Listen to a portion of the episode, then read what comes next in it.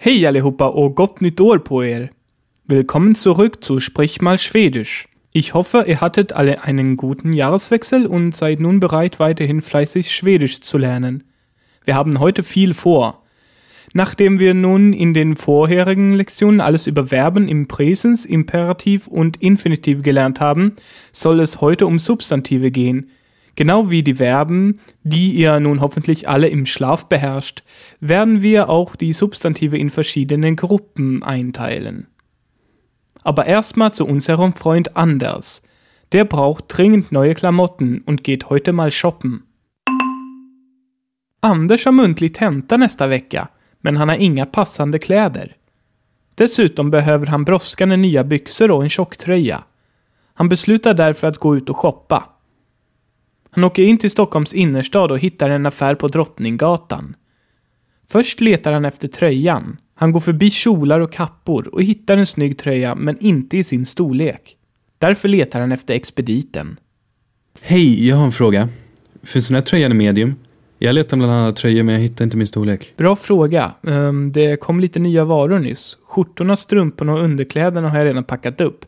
Det kanske kom tröjor också. Ett ögonblick så ska jag se efter. Du har tur. En tröja i medium var med. Vad bra, då tar jag den. Har ni någonting finare? Jag har en muntlig tenta nästa vecka. Visst, kanske en skjorta och ett par finbyxor? Det låter bra, men det får inte vara för dyrt. Man är ju student. Vi hittar säkert någonting i din prisklass. Expediten visar Anders några klädesplagg. Anders provar dem och köper även nya strumpor och en slips. Och nu med översättning. Lasst uns die Übersetzung hören. Anders har muntlig tenta nästa vecka, men han har inga passande kläder. Anders hat nächste Woche mündliche Prüfung, aber keine passende Kleidung. Dessutom behöver han brådskande nya byxor och en tjocktröja. Außerdem braucht er dringend eine neue Hose und einen dicken Pullover. Han beslutar därför att gå ut och shoppa. Deshalb beschließt er, shoppen zu gehen. Han åker in till Stockholms innerstad och hittar en affär på Drottninggatan. Er fährt in die Stockholmer Innenstadt und findet einen Laden in der Drottninggatan. Först letar han efter tröjan. Zuerst sucht er nach dem Pullover. Han går förbi kjolar och kappor och hittar en snygg tröja men inte i sin storlek.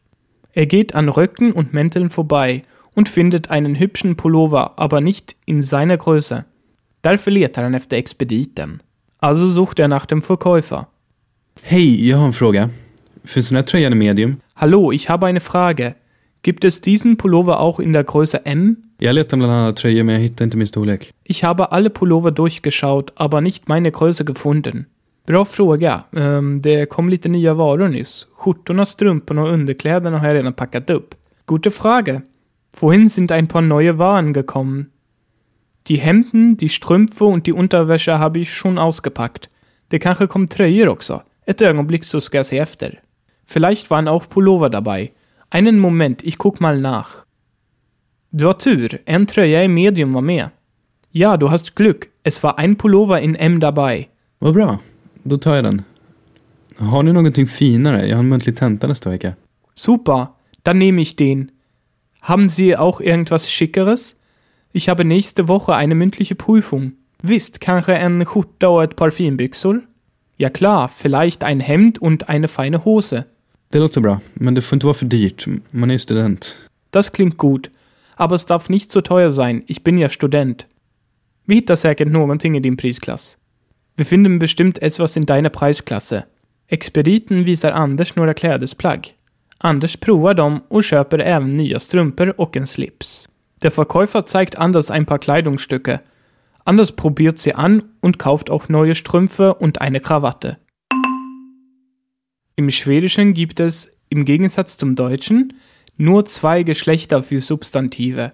Ihr habt also eine 50-50 Chance, das richtige Genus zu erraten, falls ihr es gerade nicht wisst. Was im Deutschen der, die, das ist, ist im Schwedischen also nur n und et. Et ist der Neutrumartikel, auch sächlich genannt, und entspricht etwa dem deutschen das. Und n ist ein Utrum-Artikel. Für alle, die dieses Wort noch nie gehört haben, kann man einfach sagen, dass es im Prinzip eine Verschmelzung des männlichen und weiblichen Artikel ist. also Deutsch gesprochen von der und die. Übrigens sind etwa 75 bis 80 Prozent aller schwedischen Substantive N-Wörter und die allermeisten Personenbezeichnungen und Tiere bekommen diesen Artikel. Zum Glück für euch äh, bin ich ja ziemlich interaktiv und kann zurückgespult werden oder gepaust werden, weil jetzt kommen ganz viele Informationen. Also sei jetzt bereit. Anfangen wollen wir mit der einfachsten Gruppe der Substantive, und zwar den N-Wörter auf A. Im Dialog kam beispielsweise das Wort Tröja, Pullover vor. Mit unbestimmten Artikel wird es N-Tröja, ein Pullover. Wollen wir nun aber der Pullover sagen, also die bestimmte Form benutzen, dann kommt Tröjan dabei raus. Wie ihr merkt, wird das N theoretisch einfach an das Substantiv angehängt. Tröja plus N. Dieses Bildungsschema, also dass der Artikel in der bestimmten Form einfach an das Substantiv angefügt wird, ist sehr typisch für die skandinavischen Sprachen und somit auch für das Schwedische. Kommen wir zum Plural. Zwei Pullover heißt auf Schwedisch två tröjor. Wir benutzen also die Endung ur. Um nun vom Pluralwort ebenfalls die bestimmte Form, also die Pullover zu bilden, wird an das ur noch na gehängt, was letztendlich tröjorna ergibt. Tröj für Pullover, ur als Pluralendung und na als Pluralartikel. Das mag jetzt alles etwas verwirrend klingen, aber mit ein bisschen Übung schafft ihr das schon. Die Tabelle, welche ihr im PDF findet, bringt vielleicht auch schon mehr Licht ins Dunkel. Leider enden nicht alle N-Wörter auf A, das wäre ja auch zu schön. Somit haben wir als nächstes solche, die auf E oder einen Konsonant auslauten, wie Schul, Rock oder Poike, Junge. Ein Rock wird dann N-Schul und ein Junge en Poike. Wenn ihr euch nun daran erinnert, dass man in der bestimmten Form, also wenn ihr der Rock bzw. der Junge sagen wollt, den Artikel n einfach an das Wort hängt, dann wisst ihr ja, wie diese Form nun lauten müsste. Überlegt kurz. Genau, Schulen und Poiken. Seid sehr gut. In der Mehrzahl bekommen diese N-Wörter auf Konsonant dann ein ar. Die erste Gruppe endete auf ur. Also wird Röcke Schular und Jungs Poikar. Und mit Artikel, der auch hier nah ist, haben wir Schulana, die Röcke und Poikana, die Jungs. Damit nicht genug. Ich hoffe, ihr habt noch Energie für eine dritte Gruppe. Diese umfasst internationale N-Wörter, also Wörter, die nicht typisch germanisch bzw. schwedisch sind, sondern aus anderen Sprachen kommen, vor allem aus dem Latein oder dem Griechischen. Wörter wie Machuin oder Student gehören hierzu. Sie werden übrigens alle auf der letzten Silbe betont.